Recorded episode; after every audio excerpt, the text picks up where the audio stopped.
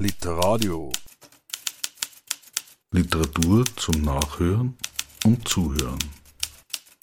Im Internet unter www.literadio.org. Ja, herzlich willkommen bei Literadio an diesem Nachmittag, äh, exklusiv hier in Linz. Ich freue mich, äh, Rudolf Habringer wieder mal begrüßen zu dürfen. Hallo. Hallo.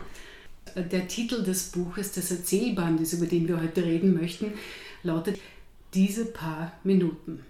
Im Otto Müller Verlag erschienen, ein Erzählband, der zwölf Erzählungen versammelt, im Klappentext ist zwar schon beschrieben, diese Erzählungen haben eine Klammer und zwar ist es der Raum, der Lebensraum, in dem alle deine Protagonisten und Protagonistinnen leben. Aber gibt es denn nicht auch eine inhaltliche Klammer, die man setzen könnte? Ja, es gibt wahrscheinlich mehrere Themen, die diese Erzählungen verbinden. Äh, das ist je nach, je nach Lesart, glaube ich. Äh, deswegen bin ich ja gespannt, wie dieses Buch rezipiert wird, also was jemand herausliest. Mir ist zum Beispiel aufgefallen, es geht oft um Verletzungen von Kindern zum Beispiel. Also es gibt eine ganze Reihe von Protagonisten, die entweder in der Ki oder Geschichten, die in der Kindheit spielten, äh, wo es um eine Verletzung oder um eine traumatische Erfahrung ging. Also es geht um Tod in, in mehreren Erzählungen. Mhm. Es geht natürlich häufig auch um Beziehungen und wenn man es ganz hoch hängt, äh, in der griechischen Tragödie gibt es so Konstellationen in Familien zum Beispiel, die ich als Verhängnis bezeichnen würde. Oder die Griechen haben ein Wort gehabt für Schicksal, Moira, also für schicksalshafte Verwicklungen, wo die Protagonistinnen nicht auskommen. Ja? Also in der griechischen Tragödie ein, ein Mann, schläft mit seiner Mutter, ohne es zu wissen. Mhm. Oder er schlägt jemanden aus der eigenen Familie, ohne es zu wissen. Die Erzählungen dieses Bandes sind natürlich viel tiefer gesetzt und spielen im kleinbürgerlichen oder, sage ich mal, in dem Milieu, in dem viele von uns leben mhm. und eben verbunden auch durch die Örtlichkeit. Weil wir sind jetzt in Linz, ich wohne etwas außerhalb und bewege mich öffentlich hierher. Das ist eine Vorortebahn und in meiner Vorstellung waren dann die Protagonistinnen dieses Erzählbandes im Umkreis dieser Vorortebahn angesiedelt. Ich war der erste Arbeitstitel übrigens. Wie? Wie Vorortezug. Mhm. Ja, das war was, auch, was auch referieren würde auf, der, auf das Cover des Buches. Wenn man die Geschichten durchliest, wenn man sie einer nach dem anderen durchliest, dann merkt man, dass sich die Dinge auch verschränken, dass sich die Protagonistinnen und Protagonisten zumindest in den Erzählungen irgendwie schon mal getroffen haben, ohne es vielleicht zu wissen, irgendwie in Verbindung stehen zueinander. Also du greifst hier schon auch mit den Geschichten ineinander. Wenn ich mir jetzt vorstelle, wie hast du die geschrieben? Sind die wirklich so chronologisch entstanden? Hast du etwas gebaut? Das ist ja, könnte ja auch ein Roman sein, ein Episodenroman. Mhm. Äh, nein, da muss ich leider sagen, leider ganz konsequent nicht. es hat in den 60er, 70er Jahren in der Musik gibt es diesen Begriff des Konzeptalbums. Mhm. Äh, ich muss zugeben, es gab zum Beispiel, es gibt eine Geschichte, die gibt schon seit, weiß ich nicht, 2006 in einem völlig anderen Zusammenhang. Interessant ist ja auch, wenn, man, wenn dann das entkontextualisiert ist, dass man das möglicherweise völlig anders liest. Also es gibt hier eine Erzählung drinnen, die ist entstanden im Adalbert Stifter Jahr 2006, äh, weil ich mit Kollegen einen Anthologieband gemacht habe zum Thema bunte Steine, also zu diesen Geschichten von Adalbert Stifter zu den Steinen. Mhm. Und da haben zeitgenössische Autoren und Autorinnen, Österreicherinnen, Tschechinnen, also Tschechen und Tschechinnen, haben damals diesen Band geschrieben. Und ich hatte eine Erzählung von Stifter, das war Bergkristall. Und diese erste Erzählung, die drinnen ist, ist zum Beispiel jetzt unter einem anderen Titel erschienen und mhm. funktioniert natürlich trotzdem, weil die Figuren verschränkt sind die Idee war gewollt, das muss, also dass die Figuren verschränkt sind. Ja. Es ist ein bisschen wie ein musikalisches Prinzip, so wie in einer Fuge zum Beispiel, wo es verschiedene Themen gibt, die dann durchgearbeitet werden und wiederkommen und wieder verschwinden und so. Oder es ist so etwas wie, ich sage das manchmal bei einer Lesung, wenn bei einer Lesung ein Publikum versammelt ist und man würde eine Glocke drüber stülpen über diesen Raum und würde man dann alle Verbindungen feststellen, die zwischen den Personen bestehen, würde man auf eine unglaubliche Dichte und möglicherweise hohen Vernetzungsgrad kommen, manchmal ohne es zu wissen vielleicht. Ja. Vielleicht sitzt im Theater wer neben mir und wir sind nur über eine Person verbunden, wir wissen es aber im Moment vielleicht nicht. Ja. Bisschen damit habe ich schon immer gespielt, muss mhm. ich sagen, mhm. weil es gab schon in den 90er Jahren einen Band, der damals als Roman in Zusammenhängen bezeichnet wurde, Kopfständig hat das Kassen, das war eigentlich auch ein Erzählband mit einem ähnlichen Verfahren. Das heißt, die Erzählung erlaubt dir hier eigentlich ähm, einen Kunstgriff sozusagen, den dir der Roman so nicht erlauben würde? Da kommt dann noch was dazu, aber das ist mein Privatschmäh, weil ich auch einer Idee anhänge, die ich Metatext nenne. Das heißt, dass Figuren aus Romanen viel später dann in, wieder vorkommen. Ja. Es gibt auch in diesem Buch Figuren, die bereits in Romanen von mir vorgekommen sind, obwohl diese Bücher zum Beispiel in anderen Verlagen erschienen sind. Das heißt, mein Verleger, meine Lektorin, die wissen das gar nicht oder nicht wirklich, dass, dieses, dass es diese Figuren schon gibt. Wer meine Bücher liest, das sind in Summe wahrscheinlich nicht viele, die alles kennen oder viel kennen, die würden dann diese Verbindungen sehen. Aber damit spiele ich mich auch. Das ist natürlich ein spielerisches Element irgendwie für einen Autor, für Autorin, äh, sozusagen äh, Figuren wiederzuhaben, weil die haben ja, falls sie nicht verstorben sind, gibt es ja Biografien und die laufen dann weiter. Also wir haben uns ja zum letzten Mal getroffen, wie du Leirichs Zögern herausgebracht hast. Ja. Kommt der Leirich irgendwie auch wieder Nein, vor? der kommt nicht vor. Also vom Leirich kommt, glaube ich, nichts vor. Aber der Leirich selbst lebt ja in einem Haus mit einem Innenhof und im Haus gegenüber gibt es ein, einen Ort, der in einem anderen Roman eine Rolle spielte. Also der Leirich wieder hängt mit anderen zusammen mhm. und dieser, mhm. dieser Ort hängt mit einem Roman zusammen, Engel zweiter Ordnung. Und aus Engel zweiter Ordnung gibt es Figuren, die hier vorkommen. Aber trotzdem nochmal zurück, wenn man jetzt die Protagonisten und Protagonistinnen deiner Geschichte hernimmt, gibt es so etwas wie einen, ein verbindendes Attribut, was du ihnen allen geben könntest?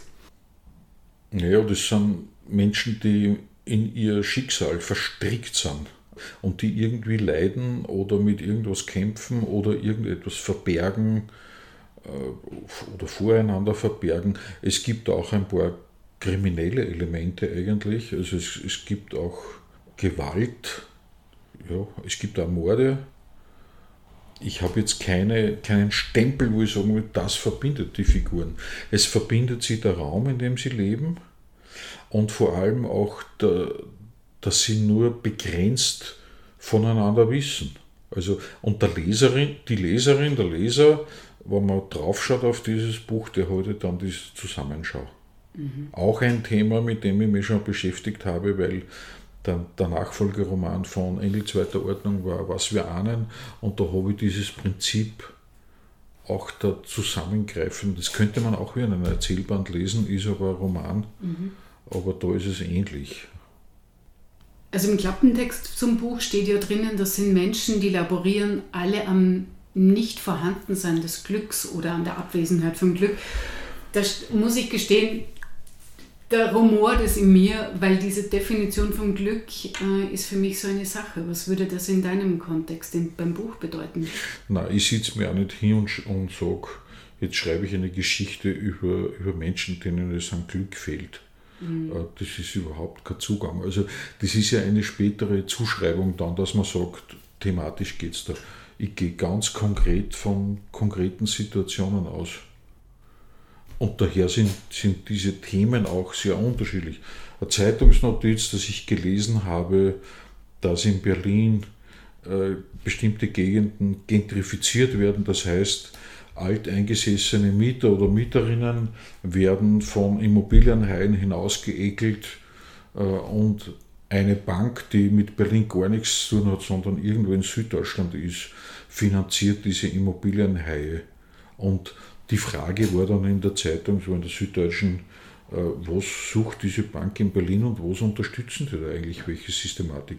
Mhm. Und daraus entwickle ich dann, das ist sozusagen der Kern einer Information für mich, und daraus entwickle ich dann irgendeine Figur. In dem Fall war es jemand, wo ich mir gedacht habe, es gibt bei allen so grauslichen Vorgängen immer Leute, die das organisieren müssen oder irgendwie machen und so Mitläufer sind und aber immer auch sich abputzen können und sagen, also ich bin da dafür nicht verantwortlich und der ist dann auch nicht verantwortlich. Das ist eine völlig mausgraue Figur, die da vorkommt. Dieser Beck heißt der. Das ist nur eine genau. Geschichte. Ja. Ja.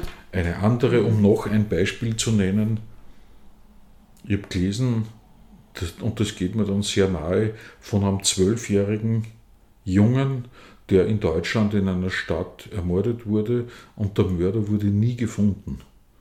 Und ich habe mir dann gedacht, ich war zwei Kinder, das ist eigentlich unfassbar und, und möglicherweise auch untragbar, so ein Schicksal zu haben, wenn du weißt, dein Kind ist ermordet worden und mhm. es gibt keinen Verantwortlichen sozusagen dafür.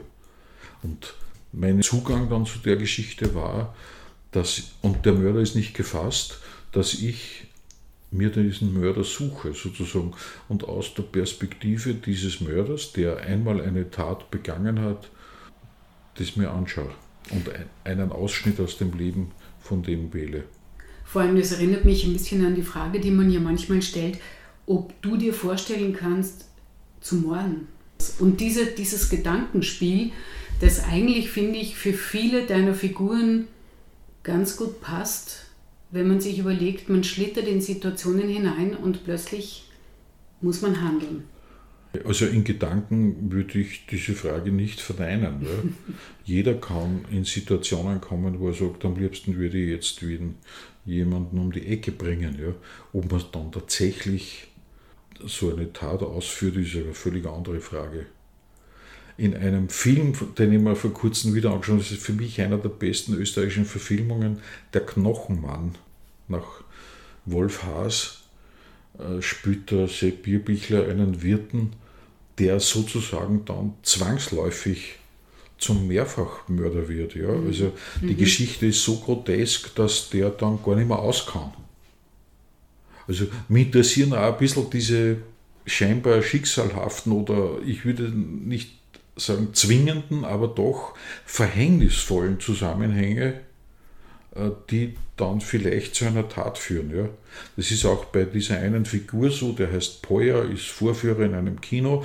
Man erfährt erst später, der ist wahrscheinlich pädophil und hat diesen Mord begangen, möchte aber jetzt weitere Taten vermeiden ja, und muss leben mit seiner Neigung und wird möglicherweise in einer Situation, mit einer Situation konfrontiert, wo er dann nicht weiß, wie er tun soll. Ja die Erzählungen erzählen ja viele nichts fertig.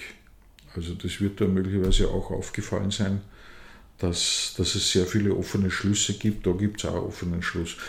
Allerdings auch einen Verweis auf dieses Thema Zufall, mit dem sich der Mensch beschäftigt hat. Es gibt vom mhm. äh, Krzysztof Kieslowski, von dem polnischen Regisseur, der mich von seiner Machart, wie er Geschichten erzählt, da immer fasziniert hat, einen Film, einen ganz frühen, der Zufall möglicherweise heißt er, da wird gezeigt eine Dreifachgeschichte, wo ein Mann einem Flugzeug nachläuft, das wegfliegt und zweimal verfehlt er dieses Flugzeug und es entwickeln sich jeweils eigene Geschichten und beim dritten Mal kann er das Flugzeug noch erreichen. Ja. Kislowski, glaube ich, schließt seine Geschichte ab, indem er beim dritten Mal explodiert diese, dieses Flugzeug in der Luft. Ja. Aber das ist für mich auch so etwas, was in deinem Buch in ganz vielen Geschichten drinnen steckt. Wir glauben ja immer alle, wir haben alles unter Kontrolle und, und wollen irgendwie nicht wahrhaben, dass aber der Zufall meistens unser Schicksal bestimmt, ohne dass wir es bemerken, oder? Es hängt von der Geschichte ab, ja. aber sozusagen ein, ein Mann, der eine Geliebte hat und diese verlässt, in einem Augenblick, wo die Tochter dieser Frau mit dem Radl von der Schule nach Hause kommt und dann bricht ein Gewitter aus und man weiß zuerst nicht und, und der fährt weg und spürt irgendein, irgendein Geräusch an seinem Auto und am nächsten Tag kommt er drauf, es gibt da einen Defekt. Und wir erfahren aber, dass er dieses Mädchen niedergefahren hat und was mhm. dann mit ihr passiert. Mhm. Ich habe schon gesagt, das Wort Verhängnis habe ich schon genannt, auch das Wort Dilemma. Du hast es ja schon angesprochen, ganz zu Beginn, die griechische Tragödie.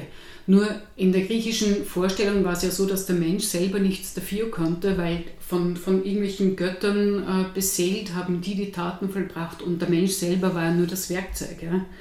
Und äh, in deinem Fall ist es so, ich glaube, oft setzt man Handlungen, ohne zu wissen, was die Schattenseite dieser Handlung ist, weil mhm. wir davon nicht mhm. erfahren. Das Unglück deiner Figuren ist, sie erfahren meistens davon. Mhm. Trifft das zu? Ja, ich bin jetzt dabei, sozusagen äh, Leseeindrücke zu sammeln. Mhm. Da bin ich nochmal bei, bei dem, es gibt möglicherweise schon auch Referenztexte, die mich zu so einem Verfahren führen. Mhm. Und das muss man auch nicht verschweigen. Ich habe mich sogar essayistisch einmal beschäftigt mit einem amerikanischen Erzähler, mit dem Raymond Carver, Short Story. Ja. Und der Raymond Carver war auch einer, der sehr lakonisch erzählt hat, nicht viel erklärt hat und es sind einfach Sachen passiert. Ich, ich, ich schreibe an keiner Geschichte und habe vorher eine Theorie sozusagen, wo ich dann sage, okay, das ist das Thema oder das müsste rauskommen oder die Figuren sind so und so, sondern ich, ich suche mir eine Szene und dann fällt mir vielleicht eine, eine knifflige Situation ein und das interessiert mich dann. Oder ich lese etwas, da bin ich beim Franz Xaver Kreuz, weil das ist mir so hängen geblieben, der hat auch mal gesagt, er hört sich Geschichten an und die, die fließen dann in ihn hindurch und manchmal bleibt was hängen in seinem Herz, da spürt er was, sozusagen einen Schmerz oder irgendwas. Natürlich äh, das ist ja auch kein Zufall, warum ich diese Geschichten so schreibe und nicht anders, dass ich vielleicht auch einen emotionalen Zugang habe zu der einen oder anderen Geschichte und sage, ja, das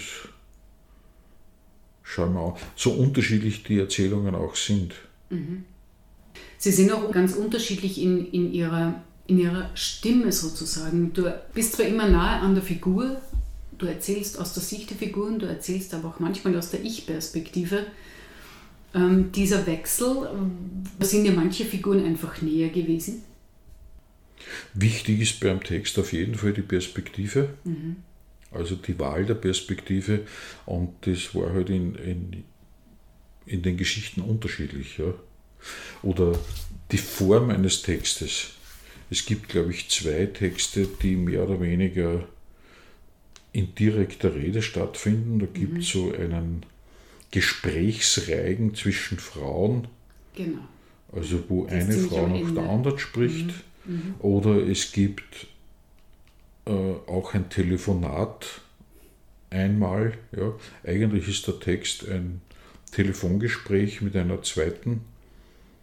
Und natürlich gibt es, wie, wie heißt denn das, auktoriales Erzählen also ein allwissender Erzähler, Ich-Perspektiven. Mhm. Das hängt vom jeweiligen Text ab, würde ich sagen.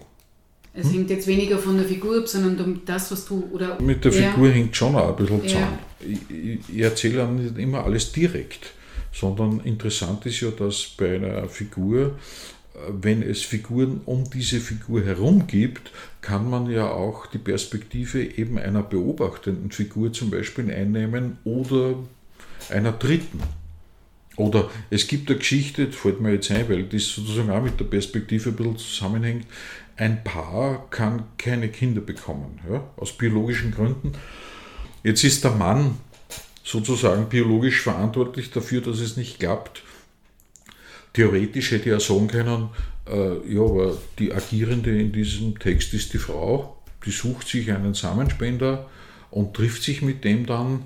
Äh, ich erzähle aber aus der Perspektive des Mannes und wie der dann letztlich darauf reagiert. Also da würde ich sagen, das Thema ist zweitrangig, aber natürlich mhm. habe ich dann recherchiert mhm. drüber und es mhm. gibt erstaunlich viel und es, es ist wahrscheinlich schon so, dass das für viele Paare, junge Paare, ältere Paare, eine große Not bedeutet, wenn das, wenn das so ist. Ja. Und deswegen gibt es da einen Markt und ich habe eigentlich, war sehr erstaunt, was da, was sich da alles abspielt auf diesem Markt, was da alles angeboten wird und was man sich da alles aussuchen kann. Das klingt so wie ein bisschen wie ein Katalog, wo man sich dann das Wunschkind basteln kann. Eigentlich, jetzt bin ich in der Wertung, ja, mhm. nicht ganz mhm. unerschreckend, würde ich sagen. Mhm. Aber früher ja. gab es das doch schon mit, mit Frauen aus dem asiatischen Raum für Männer in Österreich, die keine Frauen gefunden haben. Die haben sich denn die Frauen per Katalog genau. bestellt, oder? Nichts Ja, gibt es ja eine klassische Nummer von Gerhard Bolt, eine Satire, wo das thematisiert wurde. Das ist schon 40 Jahre, 50 Jahre mhm. her. Aber von der Perspektive her war es in dem Fall die Verletzung dieses Mannes, der sozusagen sagte, okay, und der mitgeht mit seiner Frau und sagt, okay, ja, dann, dann suchen wir uns halt jemanden, aber im entscheidenden Moment erfahren wir, dass es nicht so einfach ist für ihn. Kränkung ist, glaube ich, auch so ein Wort, was in vielen deiner Geschichten vorkommt. Kränkungen, die vielleicht früher passiert sind oder die, die gerade jetzt in dem Moment passieren, so wie bei dem einen Mann, von dem du eben erzählt hast. Kränkungen ist vielleicht auch so eine Klammer, die bei, bei fast mhm. allen deinen Figuren mhm. eigentlich zum Tragen kommen. Mhm. Ja. Du hast es vorhin schon angesprochen, lakonisch. Dieses Wort ist mir in der Vorbereitung nie eingefallen. Für mich war deine Erzählweise sehr nüchtern, sehr unschnörkelhaft und teilweise fast schon wissenschaftlich, sachlich in manchen Kontexten. Was willst du damit vermeiden oder was willst du damit zum Ausdruck bringen? Naja, da, also diese Lakonie, die habe ich sicher in dem Fall schon von, der Kaber schreibt auch so.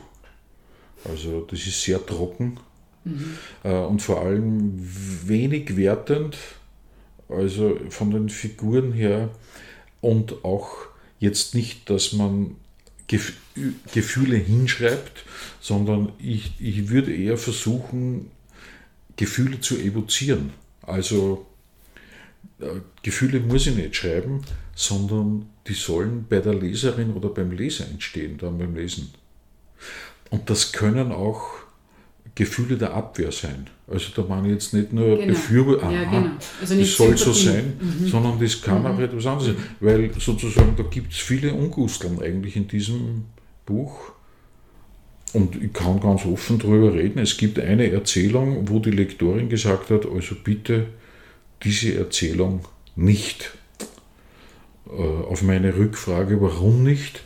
Ja, sie hat Kinder, das ist eben die Geschichte mit diesen Pädophilen, ja, ja. aber überhaupt nichts tagesaktuell oder also die Affäre Deichtmeister war viel später, da gab es diesen Text schon. Äh, und auf meine Rückfrage dann, ich habe ihr dann erzählt, wo, was der Grund war für diese Geschichte, eben eigentlich der Ausgangspunkt, äh, wenn dieser Mord nicht aufgeklärt ist, dann gibt es diesen Mann noch. Ja? Wo ist der? Das war der Ausgangspunkt. Und sie hat dann gesagt, ja, der, diese, dieser Text hat sie so irritiert oder so verstört, glaube ich, hat sie ja gesagt. Das heißt, es hat Gefühle ausgelöst. Genau. Mhm. Und meine Antwort war dann, das war Telefonat. Ich habe gesagt, wenn mir jemand sagt, ein Text hätte so etwas in, in ihr ausgelöst, dann denkt man, ich, ich glaube, ich habe nicht alles falsch gemacht, weil ich habe Resonanz erzeugt. Ja. Also mir fällt da noch ein, äh, ich habe voriges Jahr ein Buch gelesen von Fred Wander, das war der Mann von der Maxi Wander. Ja.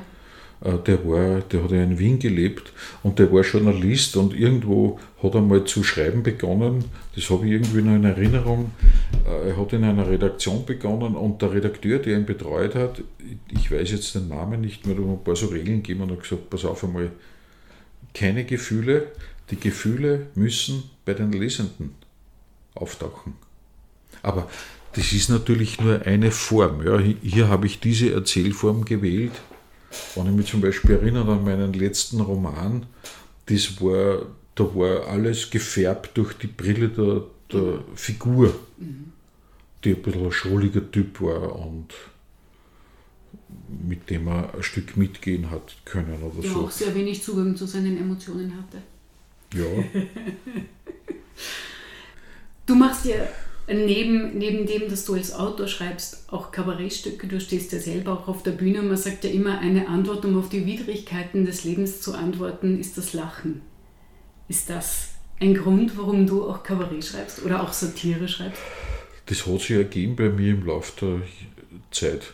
Also ich bin draufgekommen, ich meine, ich habe schon Kabarett gespielt vor 40 Jahren schon, glaube ich, das erste Mal, aber da habe ich nur Klavier gespielt in einer Truppe und hatte das Gefühl, also so wie die Kollegen das schreiben, das kann ich nicht.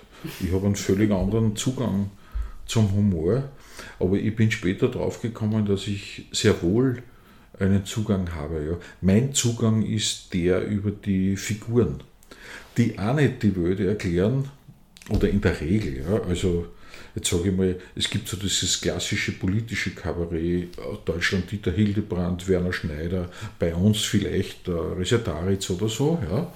Äh, Später sind dann eh die Figuren gekommen, ja, mit dem Hader und so weiter, Dorfer, die eher dann so Ausschnitte waren aus Biografien.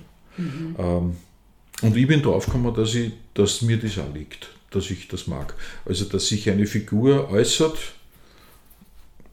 äh, und, und sich selbst dekouvriert. Ja, und da, das erzeugt dann Komik. Aber der muss nicht erklären, der muss auch nicht unbedingt die Politik erklären. Man, ich schreibe schon auch Lieder, die, die auch etwas sagen über den Zustand der Welt, das schon. Aber hauptsächlich mache ich Rollenprosa bei diesen satirischen Texten. Äh, Eine Figur erzählt und das ist es. Ja. Und viele spiegeln sich drin wieder. Das weiß ich nicht. Ja. Aber das ist ja genau das, was weh tut bei diesen Dingen, wenn man ein bisschen den Spiegel vor Augen bekommt. Ja. Deine Geschichten hier in diese paar Minuten sind ja alles andere als humoristisch, aber ich muss gestehen, es gab eine Situation, einen einzigen Satz, bei dem musste ich lauthals lachen, Okay. weil beim Lesen selber stellt man sich ja immer so die Bilder dazu vor. Man baut sich diese Bilder im Kopf und da gibt es diesen einen Satz, der heißt, Gustav wurde vom Biber gefressen.